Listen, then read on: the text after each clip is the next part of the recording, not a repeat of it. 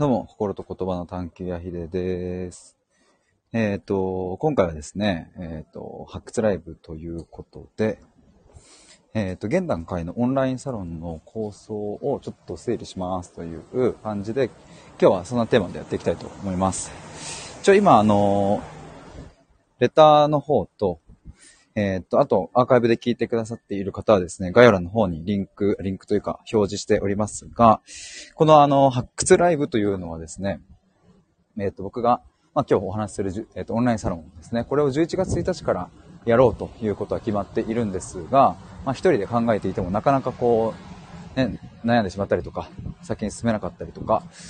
まあ、あと自分でもあの、まだ気づいていないこととか、言語ができないこととかがあるので、まあそういうのを発掘しようというそんな試みで、えっ、と、やっております。今日で、え、2週間、14日目ということで、今毎日やっているんですけれども、あれ15回目かな？まあ、どっちでもいいですかね。えっ、ー、と、それで、あの、一応リンクをですね、メモのリンクを貼っておりまして、そちら覗いていただけると、今までどんな話をしてきたかっていうのが、そこに書いてあります。ただちょっとね、昨日は歩きながらですね、昨日高田の馬場、えっと、大塚駅から高田の馬場駅までちょっと歩いていくっていう、そこで、えー、っと、すごい暑苦しくうわーって話していたんですけれど、なので外で配信していたので、ちょっと整理できていないんですが、そして今日もですね、えー、っと、ちょっと外から配信しているので、えー、っと、書きたい、書きたいじゃねえや、話して、話したことをちょっと書けないんですけれども、まあまあ、あの、ちょっと、いるとやっていこうかなと思います。で、今回のテーマは、ちょっと現段階のちょっと構想、サロンの構想を、あの、まとめてみようかなと。まあ今まとまってないので、こう、本当にいろんな話をこの2週間ぐらいで、えー、バーバーババしてきたので、まあちょっと今日はまとめ会として、まあそんなにこう長くならないぐらいで話せればいいかなと思っております。で、そうですね、あの、そうですね。あの、まとまってはいないので、ちょっと今日まとめながら話していく感じになるので、あの、ちょっとその辺もご了承ください。そうだな。オンラインサロンの、まあ、構想、どこから話そうかと。まあでもまずはこう、コンセプトというかね、何すんのというか、どうなの どうなの違うな。うーん。まあ、とりあえずその、どんな感じなんっていう、その、今、ヒデが、おい、お前今一体何を考えて、どういうサロンにしようと思っているのっていう、なんかそこのちょっとふわっとしたところからお話ししないとね、急に具体の話になっても、まあなかなか、あれだと思うので、ちょっとまず抽象的なところからお話ししたいと思います。最近、ようやく言語化できるようになってきましたが、まあ、僕がですね、こう、目指していること、僕自身もそうだし、まあ、あの、みんなに、あなたに届いてほしいっていう、それが、まあ、悩める土台をちゃんと築くっていうことだなっていうことが、まあ、ついに言語化できてきたんですよ。まあ、そしてですね、あの、それで言うと今日、サトシさんとツイッターのスペースでお話しして、あ、ちなみに録音残っているので、あ、それもちょっとリンク貼っときましょう、概要欄に。えっ、と、ぜひもしよかったらアーカイブ聞いてほしいんですけれども、サトシさんが悩める力っていう風に表現されてたんですね。もうまさにでもそれだなというか、それもすごいしっくりくるなっていう感じなんですけども、基本的に悩むっていうのは、まあなんかネガティブに捉えられることも多いし、もうもちろんね、悩みってあると、すごく体がね、硬直、硬直というか、もう物理的にも動きが鈍くなったりとか、なんかこう、心の軽さがなくなってってみたいなことはまあまあありますけれど、まあ悩みってだから、言ったらまあネガティブなものというのが、まあその言葉の持つイメージとか一般的な解釈みたいなところに近いのかなと思うんですけれど、まあただ、あの、僕としてはですね、この悩みっていうものは、まあ非常にこう僕たち人間を味わい深い方向に導いてくれるという、そんな存在でもあるなって思ってもいるし、まあその人間おのおのですね、この世界になんかまあ生まれたからには何か解く課題があったり、何か解くべき、えっ、ー、と、まあ、問題っていうんですかね。そういうものがこう、まあ、RPG のように敵が現れてはそれを倒してっていう風にやっていくとは思うんですけれど、だから悩みってすごく、まあ、いいものっていう、まあ、いいものと言っちゃまた違うのかもしれないですね。あ、ガンちゃんこんばんは。ありがとうございます。ついに2週間になりましたよ。始めてから。なんか早いっすね、時間経つの。でね、今日は、あの、まあ、2週間わーわー話してきたので、まあ、今日はちょっとそれをこう、ちょっとまとめる方向で話してみようかなと思ってるんですけれど、まあ、今日も外からの配信、昨日も外から話したんですけど、外から配信なので、まとめますとかって言ってて、全然僕はそのね、パソコンでこうメモしながらできないんですが、まあ、ちょっと喋りながらまとめてみたいと思ってます。で、今ね、あの、結局そのね、オンラインサロンって言っても、そもそも何なんっていう、どんなコンセプトなんみたいな、っていう、ちょっとそのふわっとしたところというかね、まずそこですよねっていう話としたらっていうので、ちょっとそこを話しておりました。なんだっけ。あ、そうで、悩める土台を築くっていうこと。で、なで佐藤さんがおっしゃってた悩める力を、まあ、それをね、宿すっていう感じなのかな。目指すは、このオンラインサロンに入っていただくと、なんかすごい、あの、なんだろう、悪徳セミナー講師みたいになりますけれど、このオンラインサロンにもしあなたが入っていただければ、あなたに悩める力が宿ります。これで人生大逆転と こう言うとちょっと怪しいですよね。すいません。ちょっとふざけましたが、あのでもそういうことなんですよね。ガンちゃん。ありがとうございます。反応いただいて。でも本当に、ちょっと悪徳セミナー講師風にちょっと紹介してみてもいいですかね？皆さん、今日はオンラインサロン。これの説明会にお集まりいただきありがとうございます。今日ここに来ていただいたということはですね、皆さん何かしら持ち帰りたい。何かしら変わりたい。人生逆転したい。そう思ってるんじゃないですか普段、毎日仕事をして、家に帰ってご飯を食べて、寝て、そしてまた明日仕事に行く。なんか変わり映えしない毎日。辛い時もある。楽しい時ももちろんある。だけども何かが足りない。そう思っていませんか？そんなあなたに、今日これから説明するオンラインサロン、まさにぴったしなんです。ガンちゃんおもろすぎる。ありがとうございます。今入ってきた人はマジでやべえやつだと思いますよね、多分ね、これね。今ね、初めましてで入ってきた人は、こいつやばってなって多分抜けていくと思いますが、それでもいいんです。今、聞いていただいている皆さんに届けられればいいんです。このオンラインサロンにまず入っていただけたら、どうなるのか、まずそこをお伝えします。結論。あなたに悩める力が宿る。これです。おや？悩める力？一体それは何だって、今皆さんの頭の中に思い浮かびましたよね。いやいや、だって悩みたくないわと。悩みをなくしてくれ。悩みをなくしてくれるオンラインサロンだったら入りたいけど、悩める力なんていらないよ、そんなものと、今思いましたか？ちょっと待ってください。斜めさん変な勧誘。変な勧誘ではございません。悪徳セミナー講師と僕は言われますが、世間から言われますが、そんなんではありません。怪しくありません。結構真面目ですよ、僕は。そうなんです。悩める力。こんなもんはいらないと思いますよね。でも皆さん、目を閉じて、心に手を当てて、過去を振り返ってみてください。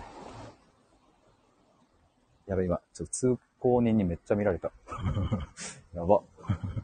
そりゃそうだよな。こんな話し方してたらめっちゃガン見されるよな。まあいいや。あ、ヨッシーさん、こんばんは。怪しい拍手と。斜めさん、マインドコントロール違いますよ。僕の信念を伝えているだけです。でも皆さん、よく考えてみてください。今までの人生、ずっと悩みと共に生きてきませんでしたか？そして時に、その悩みが解けた時に、ああ、そういうことだったのかって、自分の糧になったなって、今の自分があるのはあの時のあの悩みがあったから、あの苦労をしたからだ。そういうふうに思いませんか？つまりですね、悩みっていうのは、あなたをプラスの方に、いい方向導いてくれるんですよ。じゃあもし、今日この瞬間から、あなたに悩みが消えて、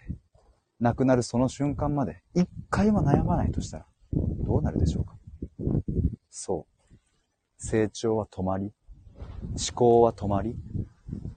喜びもそこまで、幸せもそこまで。それ以上のものはもう何もないんです。どうですか？こんな人生、楽しいでしょ？うまあいいでしょう。そっちの方が楽だと。そっちの方がいいというのであれば、そう思うあなたは今もうここで抜けていただいて大丈夫です。でも僕は思うんですよ。その悩みを超えた先に、悩める力を宿したその先にしか見えない美しい景色がある。人間だからこそ味わえるその瞬間がある。どうせこの世界に生まれて生きていくんだったら、それを味わった方が良くないですか？そんなものもいらないって思えますか？もしまだ見たことがないのなら、僕があなたを導きます。そしてそこに一緒に行きましょう。そこの景色にたどり着いたらもう大丈夫。あなたは一人でその次の景色も見に行けます。絶対に保証します。11月1日、オンラインサロン開講。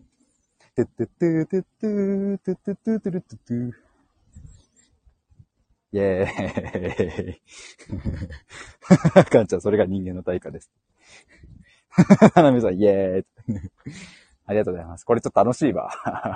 ちょっと悪徳セミナー講師っていう道も俺ありそうだな。悪徳セミナー講師を目指す。27歳。なんだろうね、悪徳セミナー講師風に喋るって結構やっぱ楽しいですよ。これね、一回ね、そうそう、あの、実はやったことがあって やったことがあってっていうのは、その、悪徳セミナーやったことないですけど、その、1月から3月まで今年のね、対話コミュニティっていうのを僕がちょっとやってたんですけれども、なんかその中でね、この悪徳セミナー風の喋り方で、えっ、ー、と、でも真面目な話をするっていう、なんかすごい謎な回があったんですよ。そのあの、今もね、ぶっちゃけ俺、あの、悪徳セミナー風に喋ったけど、でも、その思ってることというか、言ったことはマジで思ってるんですよね。その、本当に。言ったことは冗談じゃないし 悪徳セミナー風にしただけで喋り方を。言ってる内容は本当に心から思うんですけれど、まあまあそんな感じでね、対話コミュニティの時も、あの、ガチで思うことを悪徳セミナー風に、あの時何分喋ったか30分くらいかな。結構話したんですよね、なんか。斜めさん、セミナーってこんな感じって演じてると見せられるのかな？そう、なんかね、そうなんですよ。なんか、いや、僕今はね、思いましたけれど、なんかね、演じちゃうと、言葉を、ある種断定できるし、なんだろうな、あの、幅を持たせない表現ができちゃったりするんですよね。つまりなんか、あの、このサロンに入ってくれれば、絶対に大丈夫ですみたいな、導きますみたいなのって、あの、なんだろうな、まあ、僕の、で僕はでも本当にそう信じてる。その、そうな、なれるって思ってるから、だから、なんだろうな、きっと対話を重ねてったりとか、まあいろいろその、サロンのコンテンツとか、まあいろいろ考えて、考えてますけど、そういうのを、こう、ちゃんとね、なんかこう、ご自身の中に味わってもらえれば、その感覚絶対わかると思うって思ってるんですけれど、通常のヒデモードだと絶対に大丈夫とかやっぱ言えないしとか、でも思ってるみたいな、そのなんかこう、なんて言うんですかね。微妙なところのニュアンスなんですけど、やっぱたまにこの悪徳セミナー講師入れていくのなんか良さそうですね。斜めさん、悩む人は優柔不断気味だから断定は安心につながるかも。ああ、確かに。それ面白い視点ですね。確かにそうっすね。ああ、なんかそうだわな。しかもさ、思いました。なんかその断定してくれちゃった方が安心感もある。まさにそうだと思いますし、その、本当にそう思ってそこに入ってくるから、効果が倍になりそうな気もしますよね。なんかその、まあ、多分、あ、なんつうの、その効果が出ることもあるし、出ないこともありますみたいな、その脳みそで、まあ、別にサロンじゃなくてもですね、何かこう、講座を受けたりとかっていうのも、まあ、なんかするのと、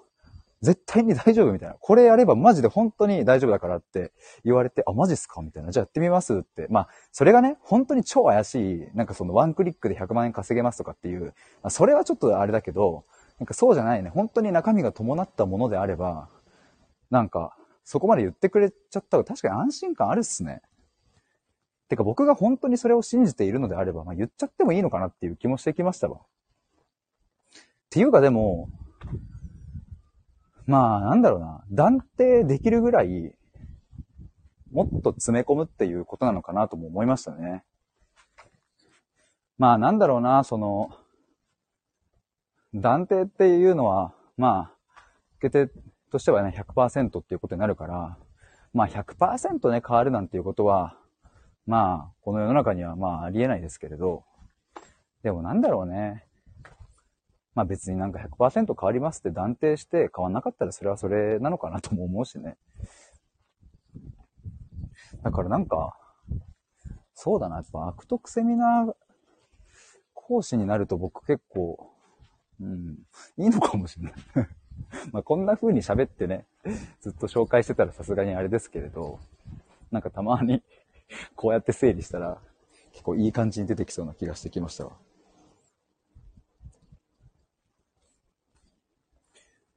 今ね、そうそう、オンラインサロンの現段階整理しますっていう話で、まあまあその、まずね、そのコンセプトの部分、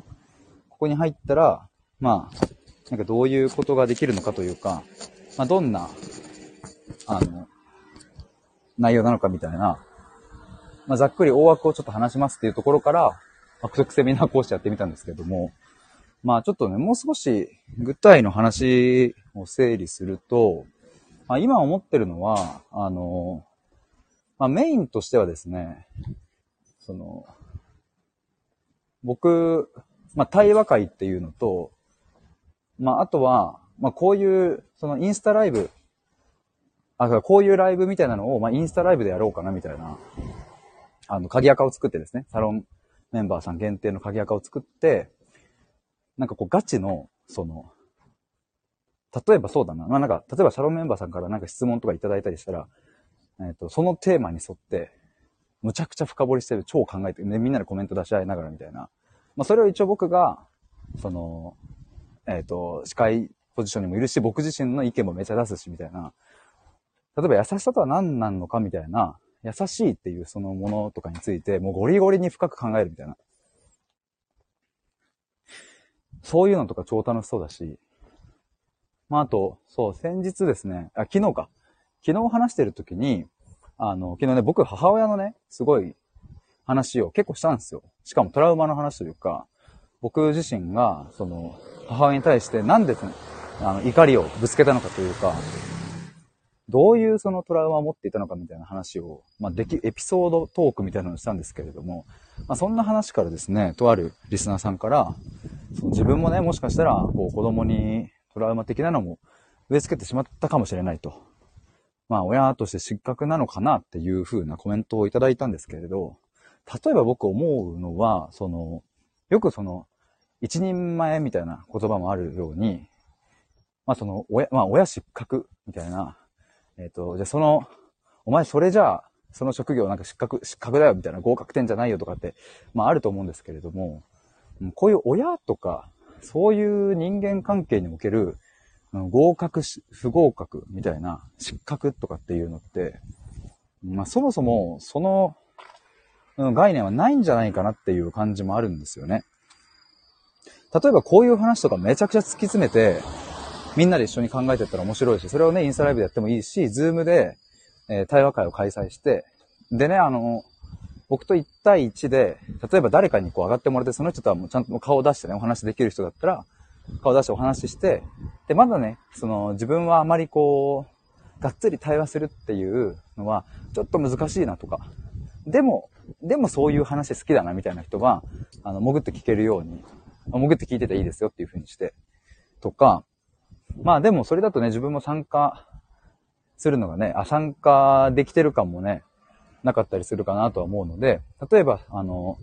上がって話す、ズームで顔出して話すのはきついけれど、例えばその感想とか質問とかをこう僕に送っていただいたら、それをね、元に話せる人でみんなでこう、あの、議論したりとか、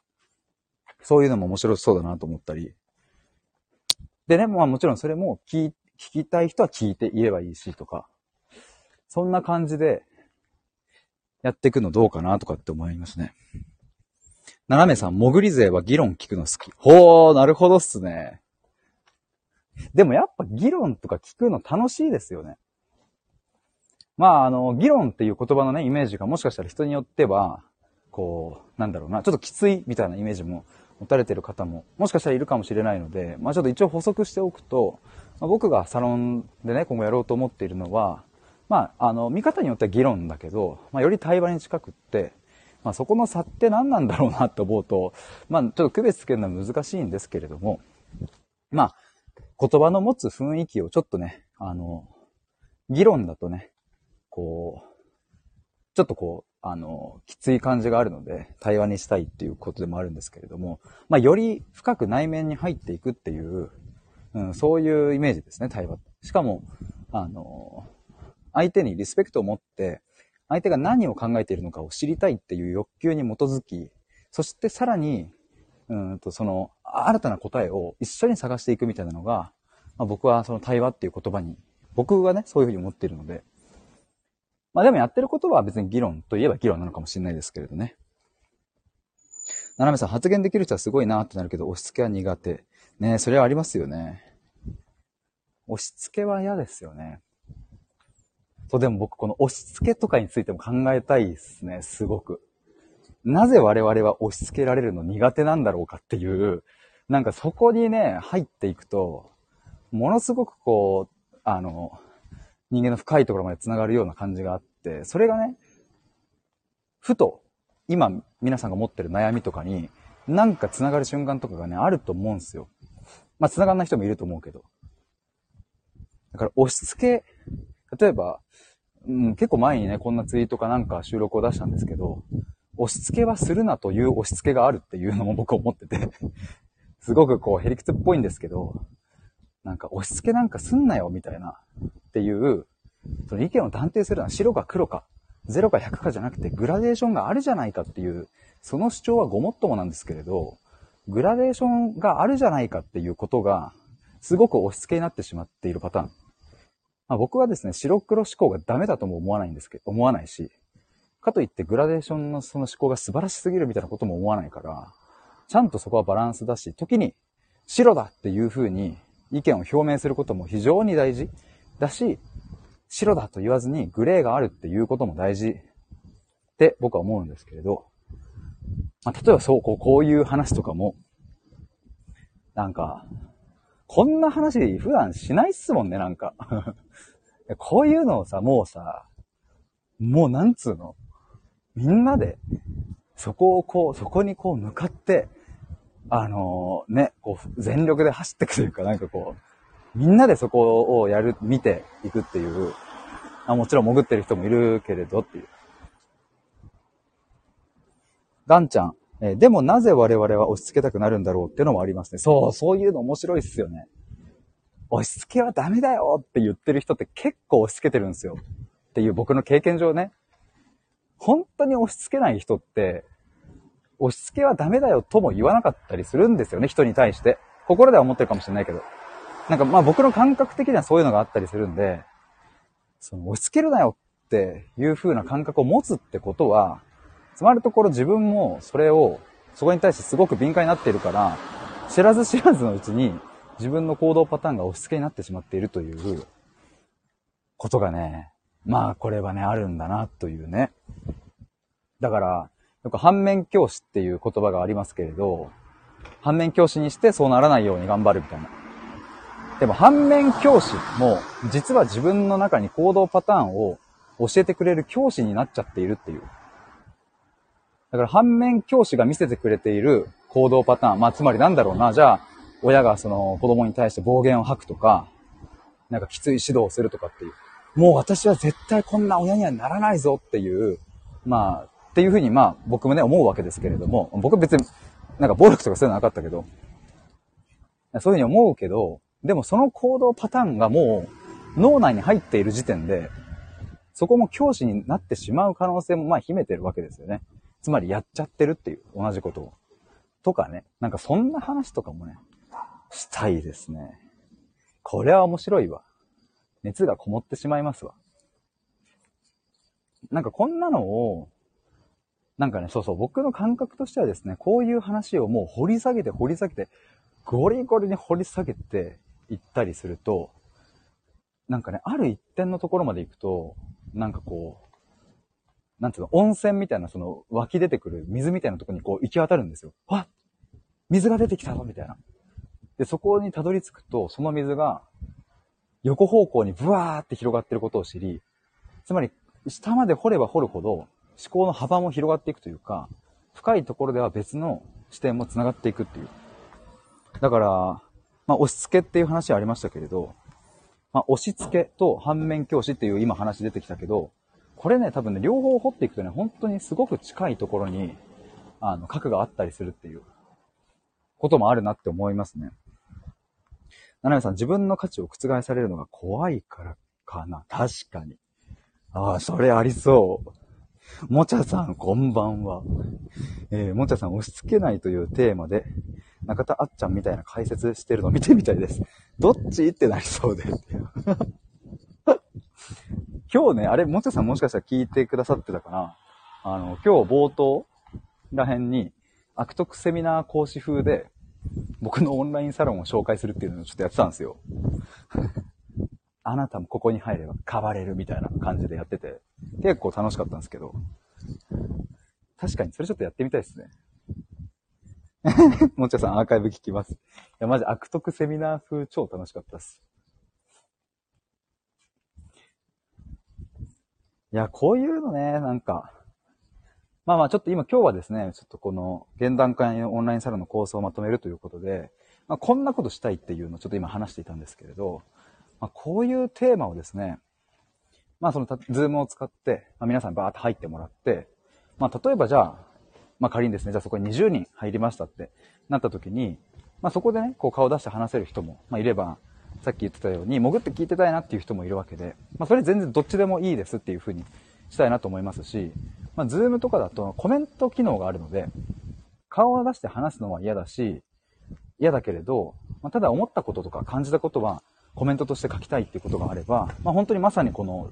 スタイフのように、こうコメントをこうどんどんそこにね、書いてもらえればそれを拾いながら対話していくとかもできるし、まあ、あとね、別に僕だけが顔を出して、そのコメントと対話していくのが別に面白いかもしれないし、その20人の中に、もし今日は上がって話せないなっていう、今日は潜って聞いてたいなっていう、全員がもしそうだったら、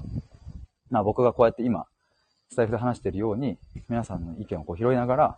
それをこう深めていくっていうのも面白そうだなとも思うし。ガンちゃん、カルタやってきますって。笑っちゃった。またって。カルタやってるんですね。お子さんとやってるのかなカルタ、懐かしいな。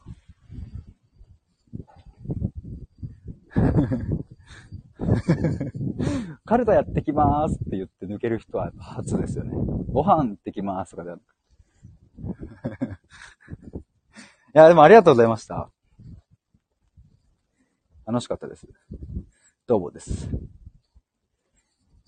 いやー、そうですね。だからそんな感じでやりたいですね。だからまあメインのコンテンツというかね、としては、その、まあそれをね、言葉の選択対話って名付けてみてもいい、選択対話っていうのは洗う方の選択ですね。まあ言葉を、そう、これもちゃさんにもね、あの言われて、選択って言うとね、音声だとね、選ぶ方の選択にもこう聞こえるっていうふうに言われて、確かにと思ったんですけども、まあ、言葉を洗う、洗い直す対話とかだとちょっと長いし、まあ選択対話言葉の選択対話とかでもいいのかなとか、まあ思ったり、ここら辺はちょっともし皆さんもなんかいいアイデアとかあればぜひ教えていただきたいんですけれど、まあそういう言葉を選択する、洗い直す、汚れたものを、付着したものをきれいにさっぱりにする。そしてその選択された言葉をもう一度自分に身にまとうっていう、そんな対話をですね、やっていきたいなと思ってます。僕のイメージだと、まあそれをその言葉の選択対話っていうのを、うん、まあ、週1回か、だからまあ、月4回ですね。か、まあでももうちょっと減らして、例えば2週に一遍にして、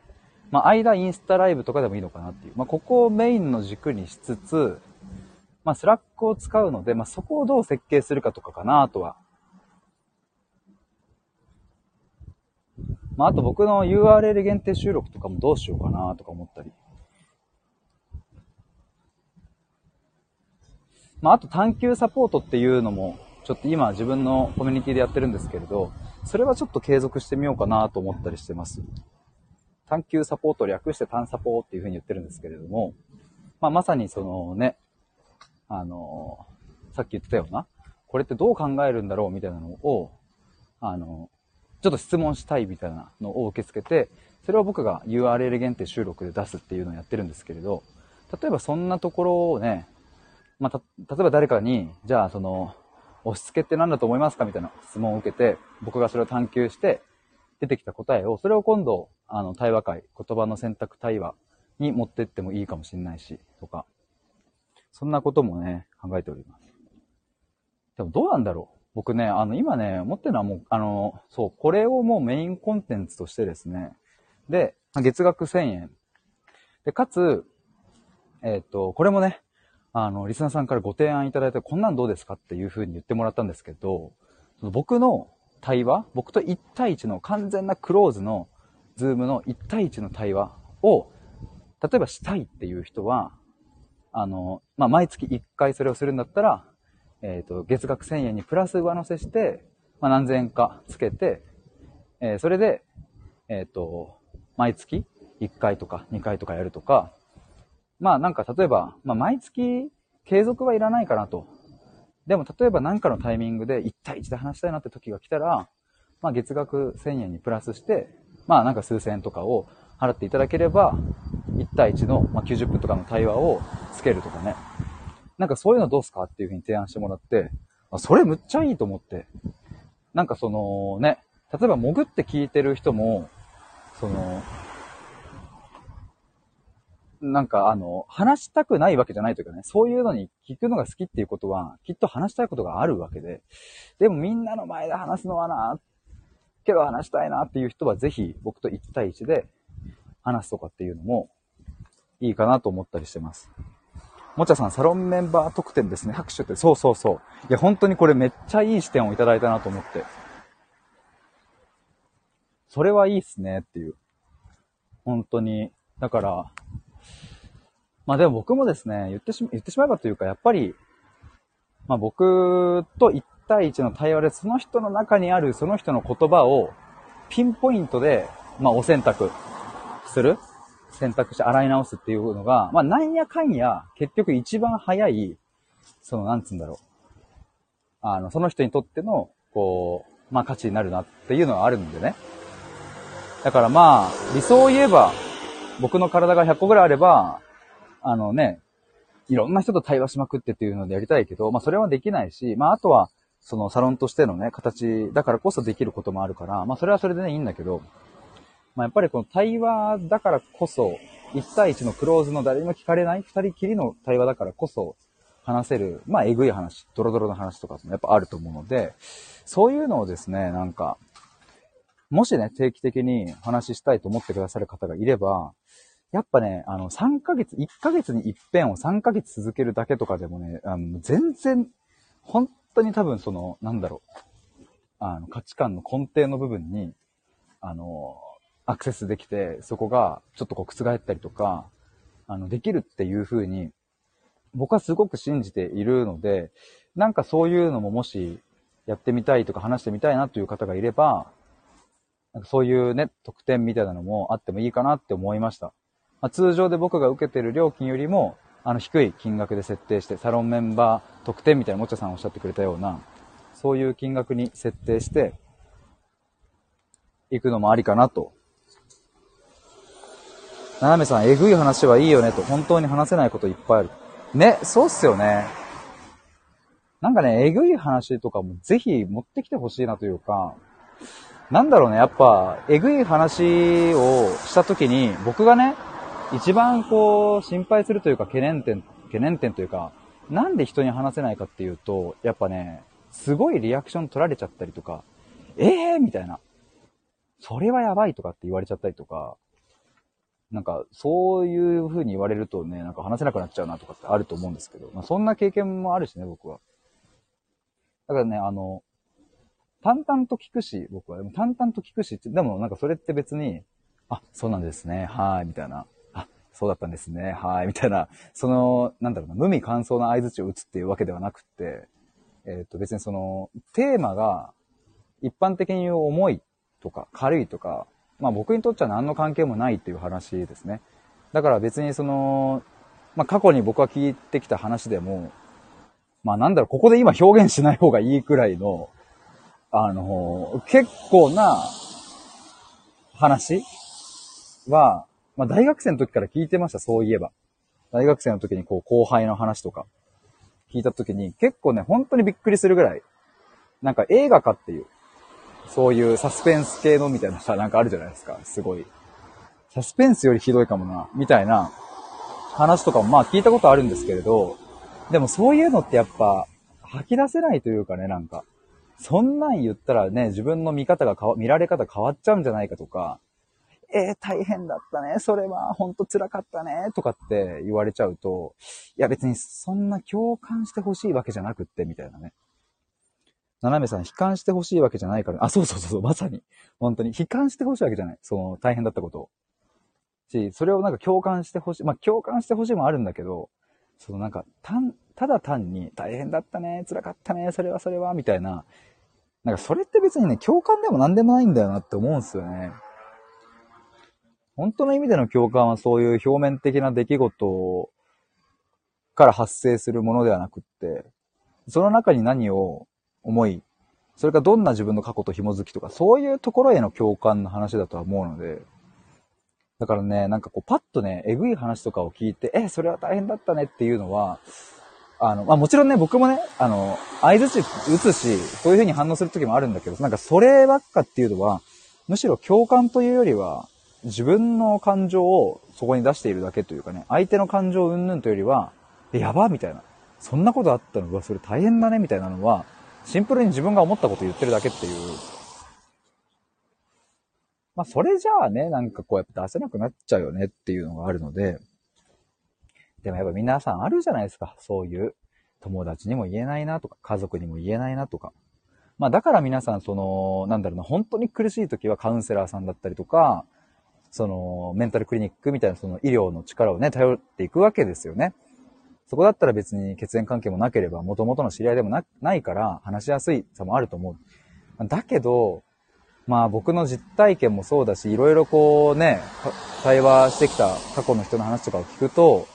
やっぱその、医者によ、医者のせいでさらに苦しんだみたいな話も結構聞くし、なんだろうな、なんか。いや、僕ね、ほんとひどいなと思ったのはね、医者がね、なんかそれあなたの心が、なんかね、捉え方がちょっと弱いからですよ、みたいなことを言われたことがあるみたいなことを言ってた人がいて、それやばくないですかみたいな。そんなことを言うんだったらもう医者なんてやめてしまえと僕思ったんですけど、まあ、そういう世界もまあまああるから、別に全員が全員じゃないけど、結構そういう医者の世界ってね、うーん、なんかその、話せそうで話せないっていうのもあったりするので、まあ、そんな話、ぜひ、ぜひ話しましょうって僕は思いますし、そういう話こそ、何か大切な、自分がね、これから生きていく上で大切な核が眠ってたりするから、もうそれはどうぞどうぞ僕に、お任せあれって感じですね。これ何の CM だっけ？なんとか、なんとか奉行にお任せあれっていう CM ありますよね。なんだっけな、あれ。感情奉行かな？感情奉行にお任せあれっていう。すいませんね、こんな急に。おふざけモードに入ってしまいましたが、ちょっとここらで今日は終わりにしたいと思います。もうちょっとさん。泣き笑いマーク、ありがとうございます。いやー、今日はね、なんか途中で悪徳セミナー講師挟んだり、感情奉行にお任せあり言ってみたり、と思いきやなんか急に真面目な話したり、なんかいろいろ行ったり来たりでしたが、すごく楽しくお話しさせていただきました。まあなんか、こんな感じで考えておりますので、ぜひ皆さん11月1日、えー、前にちょっとあの、申し込みできるように告知はしたいと思いますので、お待ちいただければと思います。斜めさん、感情奉行にお任せある。そうね、ありますよね。ヨッシーさん、よう、悪徳感情奉行っていう、今日の結論出ました。僕は実は悪徳感情奉行だったという、そういう話です。まさかの探求屋ではなかったっていう、悪徳の感情奉行です。斜めさん、私の会社使ってる感情奉行。あ、マジっすか？そうなんですね。感情部を使ってるんですよ。それ僕です。それ僕ですって意味わかんないよな。斜めさん、悪徳じゃないよって。ありがとうございます。いやー、楽しかったっすわ。またちょっと明日も、というかもう本当に毎日やっていきたいと思いますので、ぜひお待ちしております。アーカイブで聞いてくださった方もありがとうございました。ということで、以上です。バイバーイ。皆さんありがとうございました。ななめさん、ヨッシーさん、もーちゃさん、ありがとうございました。バイバーイ。